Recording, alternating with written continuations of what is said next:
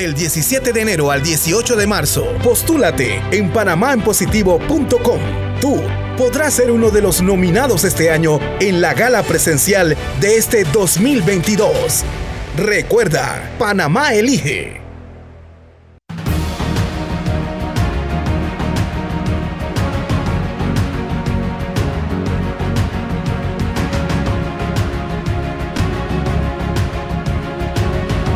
¿Qué tal mis amigos? Tengan todos muy buenos días. Bienvenidos, bienvenidos a la poderosa señal de Omega Estéreo a través de los 107.3, 107.5. También estamos en nuestras redes sociales, Instagram, Facebook, YouTube, TikTok, Twitter, fanpage. Gracias por sintonizarnos. Hoy tenemos varios invitados. Vamos a comenzar eh, con Roberto Ruiz Díaz, luego Danilo Toro, que está con nosotros, eh, César Ruilova, como todos los días, aquí acompañándonos. Eh, brevemente, el mundo se enfrenta a una complicada situación luego que anoche, pasada las 10 de la noche, se empezó a divulgar la información de la penetración del de ejército de Rusia a territorio ucraniano. Eh, ya hay bajas eh, producto de esta invasión que se ha registrado, este ataque militar eh, del lado militar ucraniano y del lado de los civiles. Se habla de más de 40 víctimas producto ya de estos ataques, de una salida masiva del de, área de conflicto por parte de los civiles ucranianos. Se veían imágenes esta mañana de la cantidad de vehículos que transitaban en una sola dirección tratando de salir del área de conflicto. Eh, vamos a ver qué pasa. Esta es una confrontación que apenas comienza, eh, y, pero que esperemos no nos lleve a una tercera guerra mundial. Y la diplomacia sea precisamente, aunque con Putin esto es bastante difícil, pero que sea la herramienta para tratar a través del diálogo, de la conversación, de la diplomacia, de salir del conflicto. Pero vamos a los temas nuestros rápidamente, don César, para avanzar en la agenda. Aquí en Panamá, el licenciado Roberto Ruiz Díaz presentó un memorial el día martes eh, con la intención de lograr la revocatoria de mandato eh, del alcalde del Distrito Capital, eh, José Luis Fábrega. Eh, ¿En qué consiste este proceso? Y digo proceso porque es extenso, es largo, es complejo. ¿Y por qué ahora ya se habla de revocatoria en firme? Esto estaba en la Constitución, pero no en mis treinta y pico de años de ejercicio periodístico no lo habíamos visto algo similar, una solicitud ya en firme a través de un memorial en el Tribunal Electoral. Bienvenido. Buen día Álvaro, buen día César. Eh, ¿Me escuchas? Sí, alto y claro. Sí, bueno, el día martes lo que se hizo fue presentar este memorial en virtud de que la figura, que si bien existe ya en la Constitución, no estaba debidamente reglamentada por el Tribunal Electoral.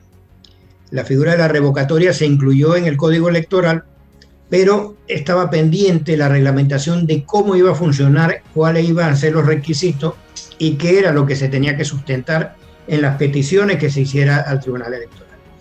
En el 24 de noviembre del 2020, el Tribunal Electoral emite el decreto 49, en el cual establece cuáles son las reglas del juego y desde, desde ese momento cualquier ciudadano podía solicitar después que cumplieran los requisitos, la revocatoria del mandato para diputados independientes, representantes de corregimiento y alcaldes. Esto no incluye, y lo he tenido que aclarar varias veces, al presidente de la República ni a los diputados electos de los partidos políticos porque se forma una efervescencia en el sentido de que quieren revocarle ahora el mandato a todo el mundo y realmente son estas las figuras que fueron contempladas en ese decreto. A raíz de eso fue que se presentó la solicitud y en vista de las constantes quejas que hay en contra de la administración del alcalde Fábrega por la falta de transparencia en las gestiones que él está realizando. por el tema de la falta de las consultas ciudadanas, el manejo presupuestario y la incapacidad administrativa que ha demostrado al frente de la comuna capitalina, aún estando en, en periodo de pandemia, incluso el alcalde fue hasta sancionado por violar las normas del toque de queda que, existían en ese momento. Entonces lo que ha demostrado es, cierta incapacidad, como que no estuvo preparado él para el cargo que tanto aspiró y que está dejando en deuda a la ciudadanía que confió en su momento en que él iba a encabezar una mejor gestión en la alcaldía. Ok, esto todavía realmente no ha empezado eh, porque va eh, a depender de lo que decida el Tribunal Electoral si admite o no. Eh, ¿Es así? Correcto. Esto tiene que iniciar y son pasos, varios pasos que tiene que cumplir, que primero es presentar la solicitud, que la misma cumpla en debida forma los requisitos que ellos establecen, que es determinar quién es la persona que, que está solicitando la revocatoria, a cuál es el funcionario que se quiere revocar, aportar el nombre de los primeros activistas. Luego de estos, el tribunal, o más bien la Dirección Regional de Organización Electoral, emite una resolución en la cual dice que se cumple y que se puede comenzar el proceso. Esta resolución se le tiene que comunicar al funcionario que está siendo objeto de la revocatoria, en este caso al alcalde Fábrega, y a la Fiscalía Electoral. La norma establece que incluso tienen dos días para presentar un recurso de apelación si consideran que la misma no debió haberse admitido y tiene que ser resuelto por la Dirección Nacional de Organización Electoral. Si todo esto queda en firma, ahí entonces comienza la resolución que la confirma en dando dos semanas para una capacitación tanto a quien solicita la, la revocatoria, en este caso mi persona, y los activistas iniciales. ¿Qué pasa? Luego de esta resolución nosotros podemos añadir nuevos activistas, que es lo que le estamos pidiendo a la comunidad ahora, que es la parte que se una, porque esta no es una acción mía personal, esta es una acción que yo lo he hecho tomando el clamor de la misma ciudadanía y yo soy solamente como una herramienta para que ellos se empoderen y de ahí entonces ellos también forman parte como, como captadores de firmas. Esa, esa, eh, ese seminario que se le da es para explicar cuál va a ser el método de, recolección de firmas, utilizando los sistemas electrónicos a través de, aparatos celulares, donde el Tribunal Electoral les va eh, a, fijar una especie de app donde pueden recolectar firmas. Adicional va a estar la plataforma del Tribunal Electoral, eh, los kioscos electorales, eh, los kioscos del Tribunal Electoral, incluso en una reforma al decreto se estableció que se pueden recoger firmas eh, en la tradicional papeleta esta donde uno venir firmaba, pero en las áreas de difícil acceso. Entonces todo eso es un proceso que conlleva para poder que iniciemos entonces el proceso de revocatoria. Yo le calculo, siendo algo novedoso, que el mismo Tribunal Electoral ni siquiera lo ha manejado, que podamos tomar unos 25 días hábiles para que haya una resolución en firme. Roberto, buenos días, buenos días Danilo, un placer saludarlos y a todos los que nos escuchan. Estos procesos eh, que tienen un impacto político importante, pero también tienen que tener una fundamentación jurídica. Y ayer discutíamos con, con Álvaro la, fundamentación constitucional del proceso. Yo eh, seguro que, eh, que Roberto hiciste una lectura del artículo 151 que, establece específicamente la potestad de los partidos políticos para iniciar un proceso de este tipo eh, respecto a los diputados pues, que, que, ellos postularon. También esa misma norma genera esa facultad si es que el diputado sale del partido. Y leo el último para reflexionar. Los electores de un circuito electoral podrán solicitar al Tribunal Electoral revocar el mandato de los diputados principales o suplentes de libre postulación que hayan elegido, para lo cual cumplirán los requisitos y formalidades establecidos en la ley. La pregunta es la siguiente. ¿Dónde está el fundamento constitucional para activar una revocatoria respecto a las autoridades locales, alcaldes y o representantes? ¿Dónde está ese fundamento? Acuérdate que el Tribunal Electoral es el que tiene la potestad para legislar en materia electoral.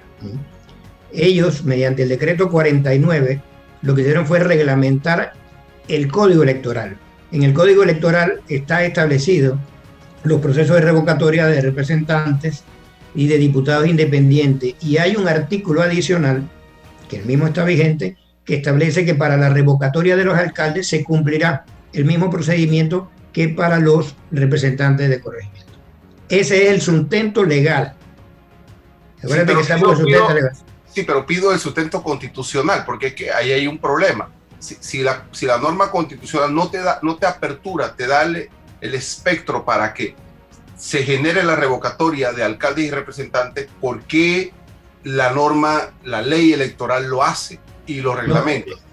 Lo, lo que es de, de representantes está en, eh, establecido en la Constitución. Lo que sí yo he visto y me he puesto a leer, no he visto la, directamente que hable de la figura del alcalde. Porque recuérdate que, en un tiempo los alcaldes eran nombrados, designados incluso por el presidente, que no eran ni siquiera electos, popular. Eso después fue reglamentado para que fueran electos en, elecciones, en elecciones populares. Antes era designado. Recuerda cuando el gobierno del presidente Endara, él llega y él designa, creo que es a Willy Cochés, como alcalde, y luego sale y designan a, a, Mayín Correa, porque en ese momento no se elegían popularmente los alcaldes, eran designados. Luego, mediante reforma electoral, el Tribunal Electoral en el código establecen que las elecciones de los alcaldes. Entonces, la figura que está utilizando el Tribunal Electoral es lo que establece el Código Electoral. Y esa es la que ellos están, ellos lo que están desarrollando. Hay un programa de constitucionalidad. Ojo, ojo, te lo voy a decir. El alcalde Fábrega, lo que yo tengo entendido, que él demandó la inconstitucionalidad de, creo que fue del decreto, que, que más bien debió demandar la inconstitucionalidad fue de la ley la ley. Porque, la ley va a seguir vigente. Entonces creo que ahí se equivocó en la vía. Eh, no sé al final cómo está eso, pero sabes que, nosotros como abogados entendemos que mientras la norma esté vigente es aplicable. Por supuesto.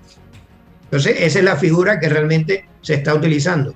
Por eso no, creas que esto lo hice yo así por, por hacerlo sin antes haber analizado. Incluso me reuní con el Tribunal Electoral para precisamente establecer y ver este, estos posibles vacíos que se podían dar en la norma. Digo, está vigente, pero nadie quita que en el transcurso del tiempo, con la corte que nosotros que tenemos, que es muy efectiva y rápida, que falla todos los días, eh, nos sorprenda con un fallo de una forma u de otra forma. Porque de todas maneras tiene que haber una especie de regulación, porque al final el poder emana del pueblo. Entonces ya la Corte tiene que hacer esa evaluación en cuanto a las normas. La extensión. Tiene una mayor preponderancia. Muy bien. Eh, para cerrar, eh, Roberto, mucha gente me ha estado consultando cuando subí tu video eh, anunciando que lo ibas a hacer, cuando di la información de que lo hiciste, ¿dónde firmo? ¿Dónde firmo? Incluso hicimos un sondeo donde participaron cerca de 7 mil personas en las que el 92% de los que votaron votaron a favor de la revocatoria de mandato del alcalde Fábrega a dos años y medio de gestión, imagínense ustedes. Eh, ¿Qué puede hacer la gente que está motivada en este momento a apoyar esta iniciativa? Mira, lo principal es que no se pierda esta efervescencia que ha provocado la, la acción que se presentó. Pero tienen que entender que esto tiene que seguir un proceso. Si no seguimos ese procedimiento, se nos puede caer la misma convocatoria. ¿no? Así que el momento de firmar es cuando ya el, Tribunal Electoral en firme emita la resolución mediante la cual autoriza la recolección de firmas y nos fije eh, directamente cuánto va a ser el mínimo de ese 30% del padrón electoral del 2019, que ese es un, un punto que tenemos que tenerlo claro. Hasta ahora estamos sacando porcentajes pero yo necesito que el tribunal me aclare si es del padrón completo, si es de los que votaron en ese momento o cuál va a ser. Entonces ellos tienen que certificar la cifra mínima para recoger la firma dentro de 120 días, que es lo otro que tienen que tener pendiente. Este no es un tema así como la constituyente, que yo le he estado tratando de aclarar, que mucha gente no le vio eh, mayor importancia porque no entienden la figura de lo que es una constituyente y lo que conlleva, y que eso realmente no es una actuación que va a tener efecto inmediato. Por eso la gente no, no le busca mucho, no le, no le demuestra mucho interés. En cambio, a esta figura sí, porque ellos están viendo que pueden resolver algo en este momento, inmediatamente. Recogida la firma, el Tribunal Electoral tiene tres meses para convocar a un referéndum revocatorio, que ahí es donde va a votar toda la ciudadanía de la ciudad capital que esté inscrita.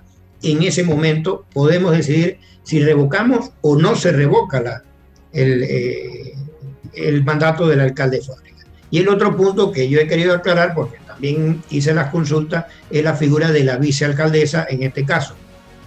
Que lo que estamos revocando es el cargo, o sea, no es José Luis Fábrega como persona, sino el cargo del alcalde. Y el alcalde llegó con un suplente.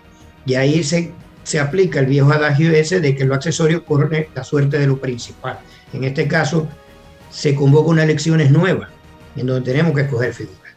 El problema va a ser el tiempo que vamos a demorar en esta, en esta fase en recoger la firma y luego en convocar para después volver a hacer otra elección versus un periodo que ya viene adelantado del periodo electoral de los partidos políticos y el Tribunal Electoral puede utilizar como excusa algunas de estas situaciones. Bueno, ahí está alto y claro el mensaje de Roberto Ruiz Díaz, quien ha presentado este memorial eh, con el propósito de iniciar este proceso para la posible revocatoria de mandato del alcalde del Distrito Capital. Seguiremos en contacto, Roberto, para mayor información a medida que avance. Este a medida que vamos avanzando y, y, pasos que van saliendo, entonces igual yo les voy a estar comunicando a, la ciudadanía por medio de, tus canales y, y, los otros para que ellos sepan en qué momento tienen que estar listos para, para proceder a la firma. Muy bien, gracias. Excelente gracias, Hasta luego. Seguimos con Danilo Toro, eh, sociólogo, quien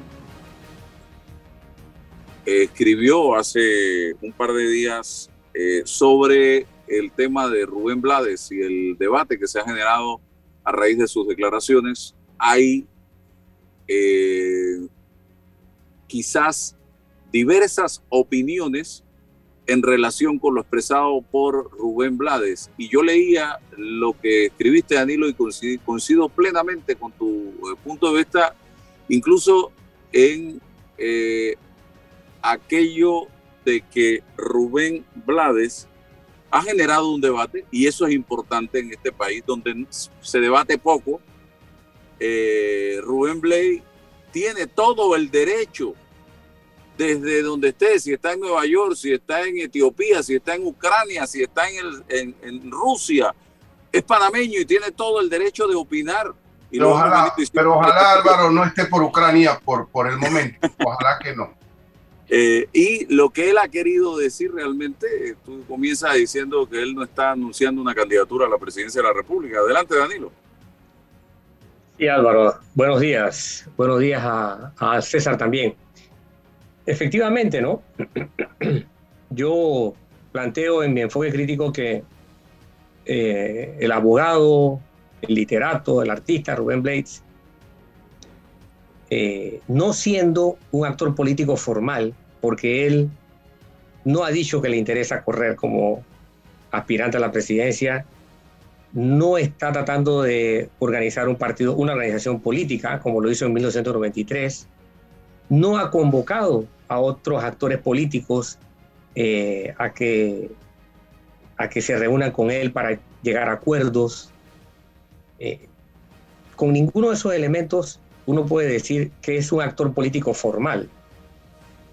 Lógicamente, por su condición de ser una figura internacional de relieve, su, su, presentación artística a escala, a escala internacional, eh, llama la atención todo lo que él haga o diga, ¿no? Es objeto de noticia. Y sus posiciones estimulan la opinión pública. Luego, como estimulante de la opinión pública que es, tanto quienes simpatizan con él como quienes le adversan, opinan de alguna u otra forma sobre lo que él a su vez opina. Y obviamente pues levanta un debate, levantó un debate, un debate absolutamente eh, explicable. Y como dices tú, los panameños, no importa dónde vivan, tienen igual derecho de participación que cualquier otro panameño. cualquier otro panameño. De hecho, los panameños pueden votar fuera del país. Esa es la mayor validez de ese derecho. Si no se pudiera votar fuera de Panamá, tú dirías, bueno, los que están afuera son panameños de segunda. No, no, no, no, no. Tienen tanto derecho como los que están aquí adentro. Y el planteamiento que él ha hecho, a mi criterio, aparte de darle vigencia a una crítica política, porque él hace una crítica desde su posición, que yo la ubico, él arrastra consigo un planteamiento de fondo. Y es que independientemente de cuáles sean sus intenciones, él deja ver que hemos llegado hasta donde hemos llegado porque han quedado asignaturas pendientes. Asignaturas que los panameños no hemos querido abordar, tanto los gobernados como los gobernantes. No entro a discutir las causas por las cuales no hemos querido. Se pueden, se pueden eh, decir muchas causas, ¿ah? porque oportunidad ha habido, lo que no ha habido es la disposición de abordar. Y entre las cosas que él plantea, plantea uno, es preciso hacer una redefinición del, de la concentración y uso del poder público. Él plantea redefinirlo. Dos, él se declara parte de la, de la comunidad de personas que están preocupadas por el clientelismo y la corrupción. Tres, él sitúa que esto es tan necesario o de tanta urgencia que él no ve conflicto alguno en que un órgano del Estado se sobreponga a otro órgano del Estado. Por, una, por, algún mecanismo acelerado, eso que los norteamericanos llaman fast track. Entonces, yo lo que digo es que este último punto es un indicador de cuán grave está la condición del país para muchos panameños. Porque no son pocos los panameños que estarían dispuestos a que un órgano del Estado se sobreponga a otro. Por, por derecho, el único órgano del Estado que puede decir quién tiene la razón y quién no la tiene es el órgano judicial. Y ese es su papel. De allí su importancia. Pero los otros dos órganos no. No pueden sobreponerse uno sobre el otro. Y lo que esto nos está diciendo, esta gravedad del asunto nos está diciendo es que si nosotros nos aproximamos a correr el riesgo de un órgano del Estado. Sobreponga, clausure o cierre a otro órgano del Estado, oigan, ya nuestro grado de enfermedad política es realmente elevado. Pero tú estás claro, Danilo, yo hice un sondeo también al respecto y fue abrumador el resultado de dicho sondeo eh, de la gente a favor del cierre de la Asamblea Nacional de Diputados. Te voy a dar aquí el resultado. ¿Estarían ustedes a favor de cerrar la Asamblea Nacional a sabiendas, dice la pregunta, que se trata de un golpe de Estado? Sí, 64%, no 29%, no me interesa 7% de 7.095 personas que participaron en el sondeo. Bueno, eso te revela que, como tal como tú lo dices, ¿no? siendo un sondeo, de, supongo que es entre tus seguidores o tus oyentes, eh, eso te revela el estado de ánimo de un grupo importante de la población. Tendríamos que extrapolarlo a aquellos que no son seguidores tuyos o oyentes de este programa para saber cuál sería la ponderación. Pero en el fondo es un grupo importante de panameños lo que piensan que eso ocurre. Y lógicamente, dar un paso como ese, que es eh, una mutilación, ¿no? Es como cuando tú tienes un problema de salud tan grave que para conservar la vida hay que mutilar parte del cuerpo. Esa mutilación democrática tiene tanto una causa como efectos. Y eso es lo que hay que analizar. Entonces yo me pregunto, eh, si los panameños pudieron entender, si todos pudimos entender qué tan, qué tan importante era calibrar el hecho de que estábamos frente a la urgencia o a la necesidad de tener una nueva constitución, que es lo que al fin y al cabo hubiera permitido un replanteamiento del órgano del Estado. Rubén Blay no fue el primero en plantearlo. ¿ah? Rubén Blay no fue el primero en, darse cuenta. Otros actores políticos lo hicieron antes que él. Yo recuerdo perfectamente bien que cuando el PRD estaba en, en campañas de primaria, Ernesto Pérez Valladares dijo clarito esto. Yo propongo que de alcanzar la presidencia de la República, eh, convoco a una constituyente, en dos años renuncio y convoco a unas nuevas elecciones. Muy parecido al planteamiento de Rubén Blaze, y Pérez Valladares lo hizo en 2019. Luego, Ana Matilde Gómez, eh, Blandón, eh, Lombana, plantearon estar de acuerdo con una constituyente paralela. Saúl Méndez planteó estar de acuerdo con una constituyente originaria. Y Rómulo Ruz, que no había planteado estar de acuerdo con una constituyente, después que pasaron las elecciones, se sumó al grupo de los que estaban de acuerdo con una constituyente. Sin embargo, el proyecto de constituyente no caminó. Porque, ¿Por qué? Bueno, eso habría que estudiarlo sociopolíticamente. Yo tengo mis, mis opiniones, subrayo, son opiniones, porque no las, he, no las he pasado por ninguna prueba de argumento. Pero al fin y al cabo no funcionó. Entonces, habría que eh, preguntarse si la población panameña es consciente de que el mecanismo que le hace falta darle un reinicio a los órganos del Estado no ha sido abordado por los panameños. La decisión de no tener una constituyente, la decisión de no tener una constitución que replantee el origen, la función, la formación la actividad del órgano del Estado haría que cualquiera de otras medidas, como esas, por ejemplo, eh, representen un riesgo y una tentación, porque al no tener un fundamento que emane del poder del pueblo, es una tentación riesgosa el cierre de cualquier órgano del Estado, por mucho que lo quiera mucha gente. Eso debe tener un fundamento que legitime si no hay un fundamento que legitime, no deja de ser un hecho de riesgo, ¿no? Aún por mucho que nos disguste la Asamblea, porque sigue siendo la voluntad de la misma gente que vota por el órgano ejecutivo. Uno se pregunta, ¿pero qué quiere la gente?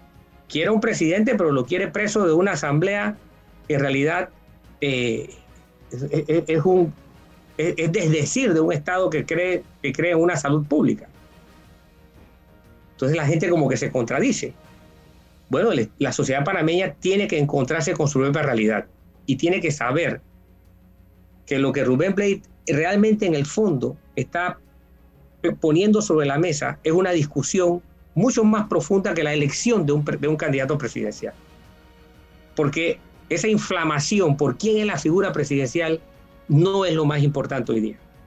No es lo más importante hoy día. La discusión de fondo es qué Estado queremos. Si podemos estar claros sobre el Estado que queremos, entonces, como consecuencia, podemos estar claros sobre el presidente que queremos. Pero no, si no sabemos qué Estado queremos, cualquier guan de los palotes puede venir a hacer cualquier disparate desde el, desde el Salón Amarillo, desde el Palacio de las Garzas. Cualquier charlatán, como el propio Rubén Blades dijo, eh, entonces se relova. Sí. Danilo, eh, aquí hemos abordado la impronta eh, de Blades en, esta coyuntura, ¿no? Yo le decía a Álvaro que nos, puso en la gimnasia y en el ejercicio del debate que hace, que estaba en huelga este debate. Ahora, hacia dónde nos va a llevar, ¿no? ¿Cuál, sería este derrotero o dónde se va a desgastar ya el, debate sobre la opinión de Blades, ¿no? hasta, dónde, hasta dónde nos puede llegar eso es incierto, por supuesto. ¿ah? Yo, no, yo no veo un desgaste, honestamente. Yo veo que simplemente lo que hemos hecho los panameños es posponer, posponer, posponer. Eh, como hemos pospuesto la discusión de temas tan importantes como una nueva constitución o la discusión de temas de asuntos tan relevantes como la reforma de la Casa de Seguro Social, eh, por posponer algo no estamos solucionando nada. Y en Panamá nos confundimos con, con la palabra, confundimos la palabra posposición con la palabra solución. Entonces, lo que, lo que esta, este debate va a hacer es que vuelve a traernos el tema sobre el Estado que queremos y en el fondo es un tema sobre la Constitución, porque tenemos que replantearnos que la forma en que está distribuido el poder hoy día no representa a los panameños, representa a los que son elegidos y punto, pero no a los electores. El Estado panameño está diseñado para que el que alcanza el poder no represente a los que lo eligieron, sino que se represente el mismo. No sé si me estoy explicando. Sí, sí. Entonces, ese absurdo, ese absurdo político es insostenible. Por lo tanto, tenemos que pasar por la dolorosa experiencia de quitar lo que hay que quitar, desbaratar lo que hay que desbaratar. Siempre es doloroso desbaratar, siempre es costoso destruir. Me decía un ingeniero una vez, a mí mándame a que te construya un edificio nuevo, porque eso de remodelar un edificio, eso es lo más enredado que puede hacerse. No es que no se pueda hacer, pero es muy confuso y es mucho más riesgoso que construir algo nuevo. nosotros tenemos que replantearnos un desmonte y un montaje. No tenemos que inventar la rueda. Pasemos la mirada por América Latina y veamos lo que cuesta no tomar estas decisiones a tiempo. Ahí está Perú. Ahí está Argentina, que hace 20 años pasó por un enredo similar. ¿ah? Venía un presidente, se iba el otro, y venía un presidente y se iba el otro. Dual de todo, después de Alfonsín. O sea, eso fue un desastre. Fueron como cuatro presidentes, uno tras otro, en, un par de semanas, en un par de cuestiones, en menos de un mes. Ahí está Perú, ahí está Argentina. Ahí está Colombia con toda su catástrofe de violencia y corrupción. Ahí está México, otra catástrofe de corrupción. Ahí está Venezuela. Ahí está Ecuador. Danilo, disculpa. Es, decir, dime tú, dime tú qué parte del continente americano yo te digo, nosotros no tenemos inmunidad contra ese virus. Sí, pero a ver, mira, yo eh, eh, cuestiono, si es la palabra, o debato las categorías que plantea Blades, ¿no? Cuando Blades plantea la posibilidad de un gobierno de transición, eh, convocarse para un gobierno de transición que en pleno camino pueda generar, insisto, la, la, propia salida de ese gobierno, ¿ya? ¿Qué significa un gobierno de transición? Si eso no vulnera o no las reglas del juego constitucional sobre el periodo del, gobierno, del, poder constituido, eso lo cuestiono. Cuestiono también eh, la, noción de soberanía popular en el sentido de por qué, como tú dices, el Ejecutivo se va a sobreponer al Legislativo, si ambos eh, nacen de la, de, la, elección de la, soberanía, de la soberanía popular. Pero, mira, eh, ¿quién, manda en el Parlamento? O sea, una cuestión de, la realidad de los hechos. ¿Quién manda en el Parlamento? ¿Quién manda en el, judicial? pero, en el fondo lo que Blades ha planteado es un problema constitucional. Es irrelevante eh, eh, eh, en la discusión post, porque la pre es lo que lo va a definir. Si el Ejecutivo tiene la capacidad de sobreponerse al legislativo, solo lo podrá hacer basado en lo que disponga una constitución. De allí que el planteamiento tiene que ser previo, como lo hizo Pérez Valladares. Pérez Valladares dijo exactamente lo mismo. Yo llevo al poder, convoco una constituyente, dos años de trabajo, termina la constituyente, renuncio y convoco nuevas elecciones. Ese es el orden lógico de los asuntos. Pero es que eso no fue lo que dijo Blades, Danilo. Por supuesto que eso no fue lo que dijo Blades, pero lo que dijo Blades se somete solo a esa vía, cualquier otra es un riesgo de desajuste, eso es lo que estoy diciendo yo. Entonces, lo de Blades no es una locura, lo, de lo, que pasa es que Blades no dijo cuál iba a ser la, su, fundamentación. Pero eso no significa que por no haberlo dicho no lo pueda plantear, tal y cual como lo planteó Pérez Valladares en su momento. Es decir, lo que Blades ha dicho no es incompatible con una vía legitimada. Lo que Blades está demostrando es que desde un punto de vista distinto al de Pérez Valladares, desde una posición distinta a la de Pérez Valladares, con un argumento distinto o parecido también en algunos aspectos de Pérez Valladares, siendo un actor distinto a Pérez Valladares, tienen coincidencia sobre el fenómeno y el abordaje del fenómeno. El cómo va a tener que definirse, pero es ineludible ya. La salud del Estado panameño te indica que estamos ante una enfermedad con la que no podemos tomarnos la ligereza de improvisar y de, y de, tomar alivios que no nos van a curar. O sea, lo de Blades fue un planteamiento muy general, fue, una fue, fue, fue, algo en la boca de un personaje que causa eh, efectos de llamatividad en el escenario público, pero no es incompatible con un proceso de legitimación como lo planteó Pérez Valladares. Absolutamente, yo no lo veo incompatible. Que él no lo haya dicho, bueno, no lo dijo, pues. Pero por no decirlo no significa que, es incompatible con lo otro. Lo que, Blades me, lo que está demostrando a mí es que se reafirma la necesidad de una discusión previa sobre el Estado que queremos y no lo primordial para mucha gente hoy día sí, que es a quién queremos como persona que gobierna el país. Danilo, aquí me escribe nuestro común amigo Jaime Porcel, está en sintonía. Dice Rubén Blades no se define como precandidato, pero sí es primerísimo actor político. Viene proponiendo redefinir en fast track el poder como quien se toma un vaso de agua, dice Jaime. Es un punto de vista, es un punto de vista, y es, la opinión de Jaime, a quien conozco muy bien y le respeto. Eh, y yo coincido con él. Déjame terminar. Deja, dice, deja intocado la falta de capacidad del gobernante y la propia. ¿Por qué no se autorreforma? Se impone una autodisciplina, se organiza un taller virtual, una reforma del Estado, sobre la reforma del Estado. ¿Cuál Estado? dice Danilo Toro que conviene. Yo no estoy, yo no voy a proponer sobre, en este programa ni ahora sobre el Estado que nos conviene. Creo que sería motivo de otro programa especial. Sí, exacto. Sobre, cómo, cómo yo veo el Estado, cómo yo lo veo. Mi análisis ahorita es sobre lo que ha planteado, el alcance de lo que ha planteado Rubén Blades. ¿Ok? Las intenciones de Rubén Blades, en el fondo solo las conoce Rubén Blades. Y yo no lo voy a cuestionar por sus intenciones. Yo estoy analizando el alcance de sus declaraciones y sus coincidencias con otros actores políticos y lo que esto representa para el escenario político. ¿Qué quiere Rubén Blades? Bueno, él sabrá lo que quiere. Yo no voy a entrar en esa, en esa discusión, esa valoración. Yo lo que creo es que lo que él ha dicho, en el fondo, replantea el asunto del Estado que queremos. Y eso solamente pasa por una discusión seria de si vamos a seguir con el modelo de constitución que tenemos o no. Ok, cierro, Danilo.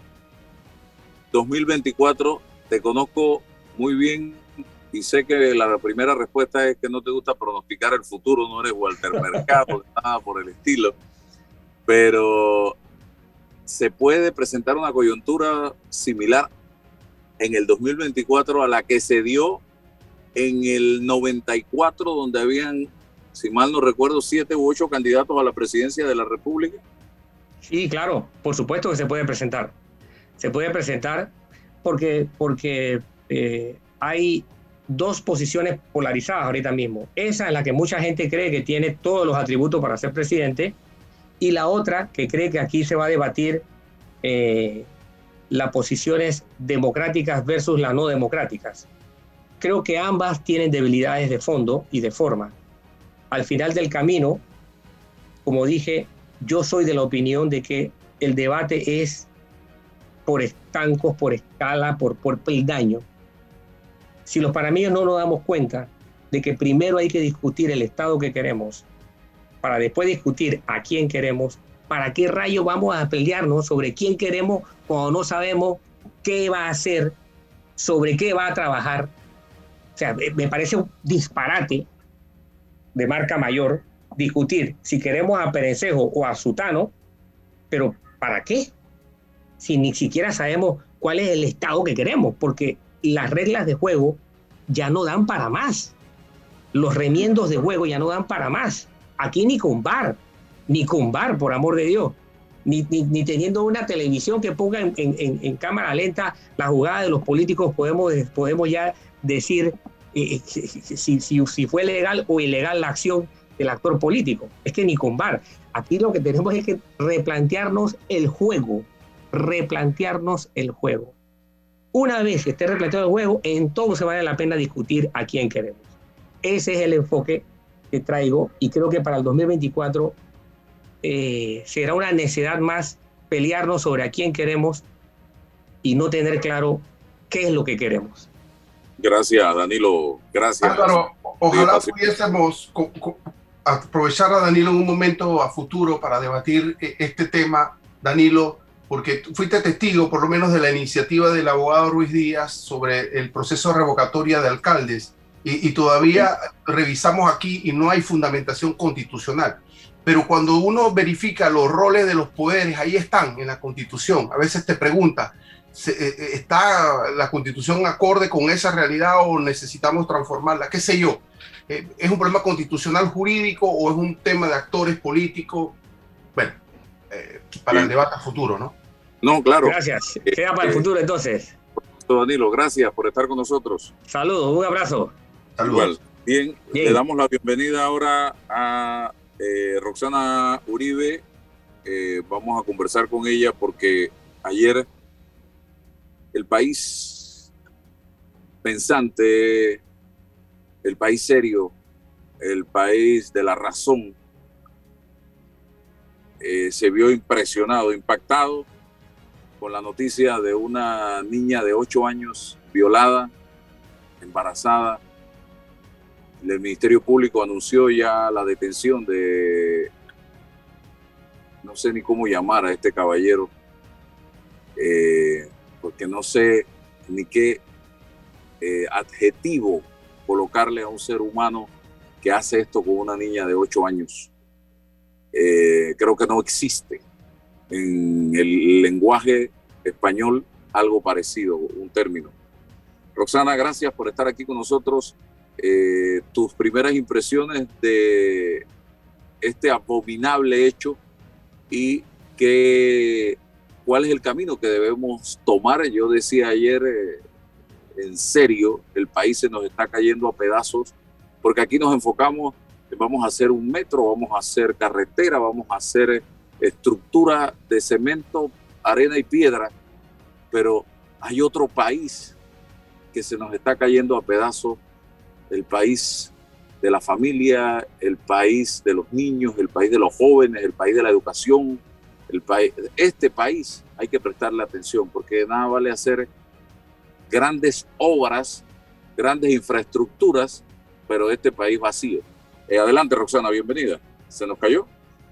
Wow, se nos cayó eh, la comunicación con Roxana. Vamos a tratar de conectarnos nuevamente eh, porque es breve el tiempo con que contamos. Roxana fue directora de APLAFA en un momento determinado y hoy queremos, en base a su experiencia, eh, escuchar su posición. Vamos a ver, como exdirectora de APLAFA y por la experiencia que tiene Roxana, ¿qué nos puedes decir? Bienvenida y adelante. Hola, ¿cómo están? Qué gusto en saludarles. Bueno, empiezo diciendo que ya hubo cambio de junta directiva en Aplafa, así que ya no estoy al frente, pero ustedes saben que mi corazón eh, y toda mi lucha estará siempre ahí por las causas tan, tan certeras y tan oportunas de lo que hace Aplafa en su, en su caminar por, por todo este medio nuestro panameño, ¿no? Y bueno, como bien lo sabes, Álvaro, que me encanta saludarte hoy en la mañana, como siempre. Desde siempre hemos estado en este tema. Eso, eso fue lo que nos llevó a nosotros a pertenecer a Plafa. Así que seguimos, seguimos firmes nosotros luchando con, con este tema. Y te voy a decir, ya son más de 20 años, 20 y pico de años de lucha personal. Desde por allá eh, el siglo pasado que me conociste en, en RPC, desde entonces. Y seguimos, no solamente es que seguimos viendo las situaciones sin mejorar, sino que las estamos viendo empeorar, Álvaro. Las estamos viendo empeorar. Este caso que tiene ahora toda la comunidad, ay, todo el mundo muy preocupado y todo el mundo al borde, pero ¿qué pasa en el interín? O sea, ¿por qué tiene que haber un caso tan extremo como este para que la población empiece a sensibilizarse? Álvaro, esto es algo que desafortunadamente pasa todos los días. Ahora nos llegó este caso tan extremo que debería todo nuestro país estar de luto por ello, de esta criaturita de ocho años que está siguiendo con su embarazo a sabiendas de que es un embarazo que pone en riesgo su vida, eh, no solamente por la parte física, la parte emocional, o sea, toda su vida se, se, se echó a perder, se transformó por esto. Y hay indignación, sí, hay indignación. Y tú lo has visto, mi querido Álvaro, en redes sociales, todo el mundo indignado. Qué barbaridad, ¿cómo es posible? Pero ¿qué pasa cuando se está propiciando una ley de educación sexual. Entonces la gente se retrae y dice, no, a mis hijos los educo yo. No, eso, eso no puede quedar en manos del Estado, eso no puede ser. Entonces estamos siendo de lo más incongruentes con lo que estamos diciendo. Nuestro mensaje es totalmente incongruente. 18 años sería la pena máxima por abuso sexual a menores de edad.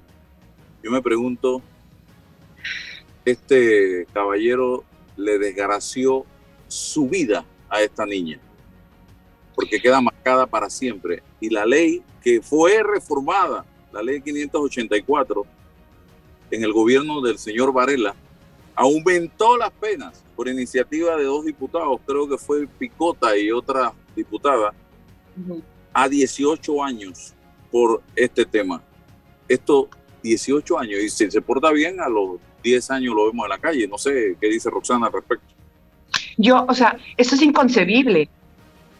Esa pena es mínima.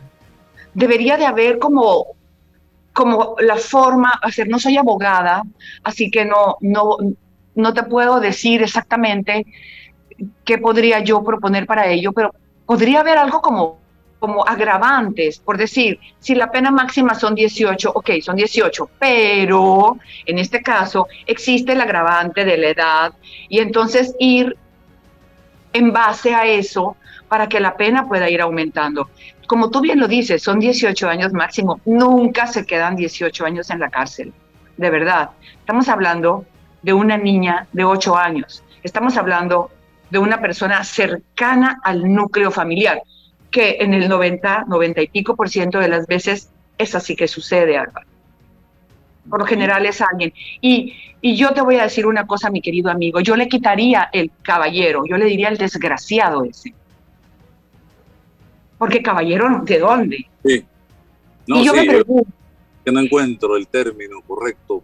Desgraciado, o porque, a ver, porque somos muy correctos y estamos en público, no se le puede decir de otra forma. Pero Álvaro, a veces nuestros niños, con esta, con este, esta forma nuestra de tener hogares unifamiliares, de, uniparentales, perdón, de tener este porcentaje tan grande de hogares que son formados de cualquier forma, estos niños y niñas muchas veces crecen al garete, ¿sabes? O sea, crecen como por porque sí, porque la naturaleza los va haciendo crecer, porque mínimamente por ahí reciben su alimentación o reciben, pero quedan así como el garetito. Entonces, no, saben muchas veces los padres, si hay padres, o la madre, o la abuela, o a cargo de quien estén, no, no están como de verdad pudiendo estar al pendiente de la criatura. ¿Qué está pasando? Una violación a una niña de 8 años tiene que haberle dejado heridas, sangrado, complicaciones físicas desde el momento en que sucedió. Porque, seamos sinceros, o sea, la vagina de una niña de 8 años, ¿de qué magnitud puede ser como para poder recibir un pene y quedar embarazada. Tiene que haber estado herida, tiene que haber tenido problemas, tiene que haberle dolido, tiene que haber estado, tiene que haber llorado, tiene... ¿Cómo es posible que nadie se dio cuenta de ello? Bien, ¿y ya no puedes interrumpir el embarazo? Que la ley no, permite dado por el tiempo que ha pasado. La estructura de, esa, de esa niña, que es una niña, ¿cómo va a, a, resistir un embarazo, un niño dentro de una niña? Y a la hora de darlo a luz, ¿cómo ella va a necesitar ayuda? Porque en el caso de una mujer ya desarrollada, la estructura física es, totalmente diferente a una niña de 8 años que debe estar jugando con peluches, con muñecas, eh, pintando, empezando en la escuela a aprenderse la suma, la división, la resta, las tablas de multiplicar. Así es. Increíble César Reloj, usted que es abogado. Em, buenos días, Roxana. Te, saluda César Hola, ¿cómo estás? Muy bien. Yo ni aún como abogado, porque es que esto, esto no es un asunto de orden jurídico solamente.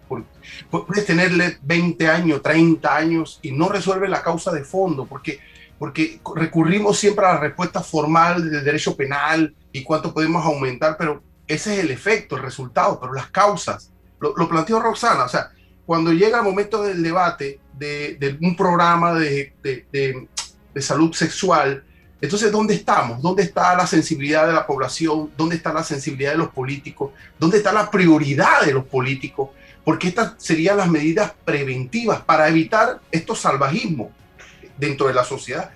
Y por ahí leía una especie de estadística de más de casi, casi 400 niñas menores de 15 años embarazadas. Eso se llama violación carnal. O sea, no, no solamente es la niña de 8 años, sino casi 400 niñas. Y podemos meter a 400 tipos a la cárcel y vamos a seguir con el problema porque pensamos que la solución está en un código, pero es que no está allí. ¿Qué nos está pasando en el, en el plano de la supervisión familiar, en el plano de las respuestas del Estado formales?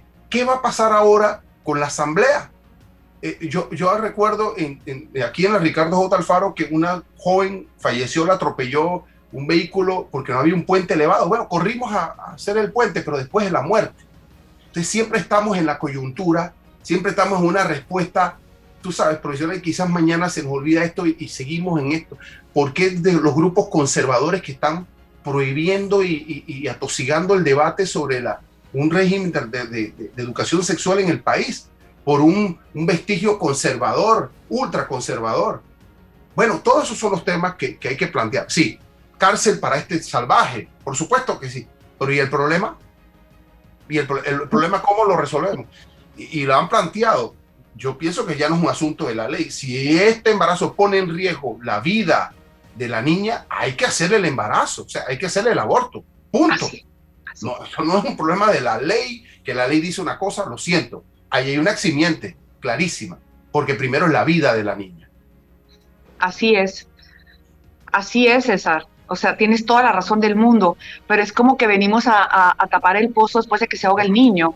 Estamos permanentemente tapando, eh, tratando de poner curitas aquí y allá, cuando lo que tiene que haber es una educación sexual formal, científica, laica, que pueda, que, que provea a los niños y a las niñas de las herramientas necesarias para saber cuando están en un, en un peligro de algo así, para que puedan, para que sepan que tienen el derecho a hablar, a decir, me está pasando esto o me pasó aquello, o decir no, o sea, pero los niños y las niñas están creciendo al garetito, no solamente lo que yo dije de que las familias, los niños crecen por combustión espontánea, están creciendo al garete de parte nuestra, de parte del Estado. Los estamos dejando así como como salvajitos.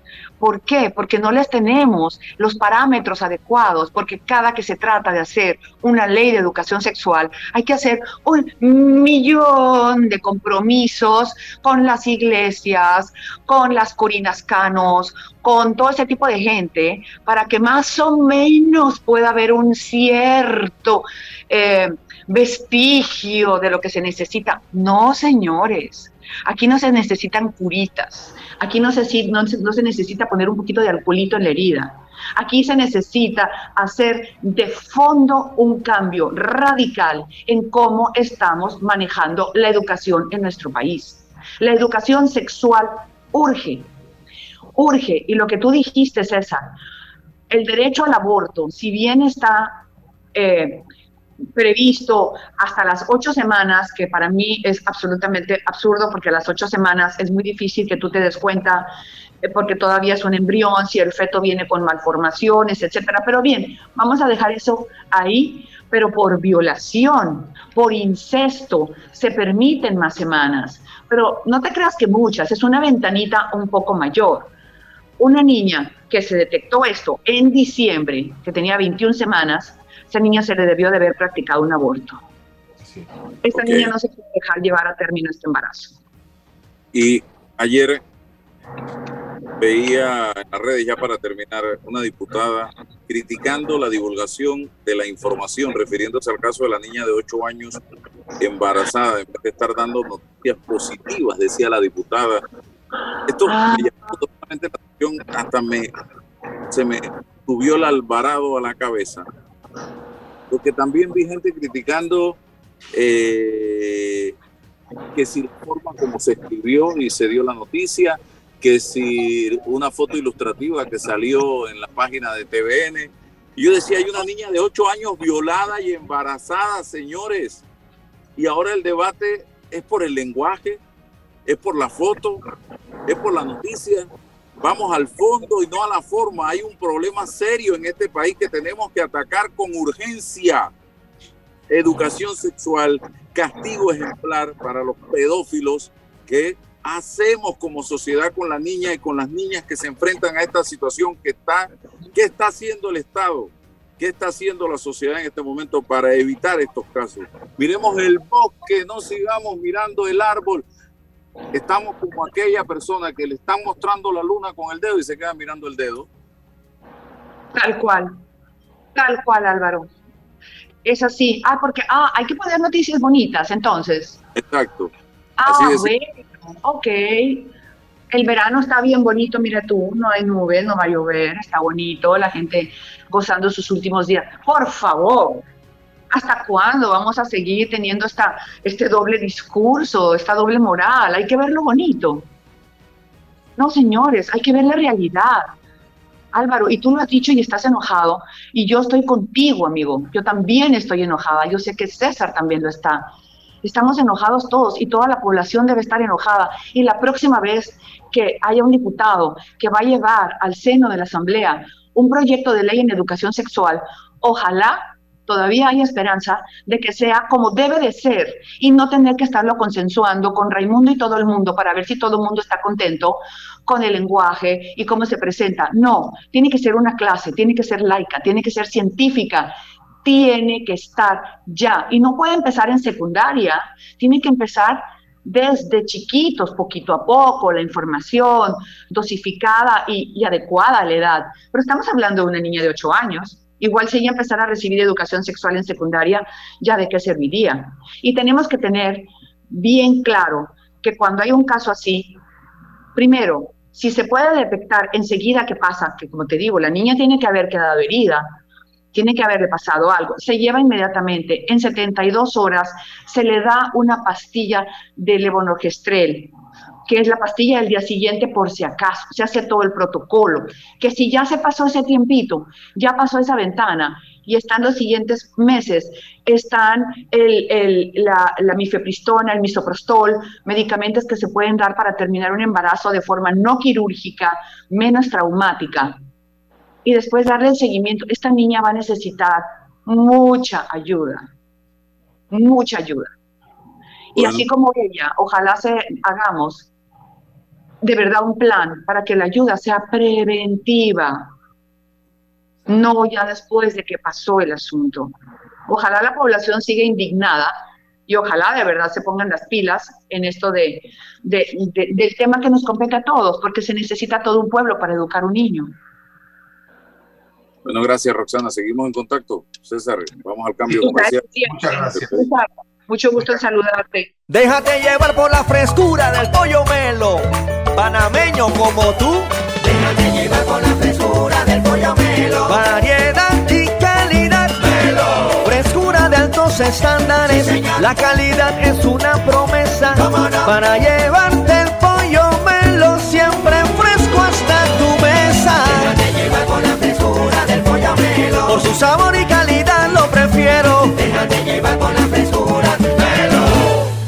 Este mensaje es para ti, conductor del sedán blanco con placa 980190. Iba con mi esposa camino al hospital y por culpa de tu morosidad quedamos atrapados en la fila del corredor. ¡Qué susto! Casi nace nuestra hija en el auto. Ponte al día con tu Panapaz, porque si no pagas tú, pagamos todos. Al utilizar los corredores, asegúrate de tener tu saldo al día. De lo contrario, perjudicas al resto de los usuarios. Llama al 192 para arreglos de pago. Panapaz. Recuerda, si en el metro vas a viajar, mascarilla y pantalla facial siempre debes usar. Cuidándote, nos cuidamos todos.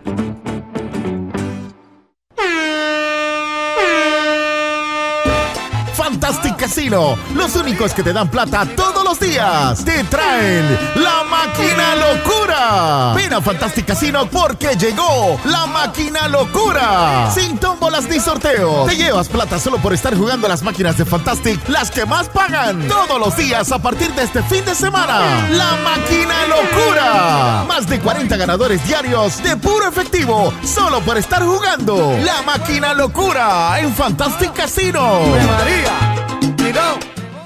Bueno, me voy a comer con una estrella. Mm. Espérate, ¿y tu esposa sabe? Claro, ella sabe que la estrella del sabor es American Star. Y por eso en la casa comemos delicioso.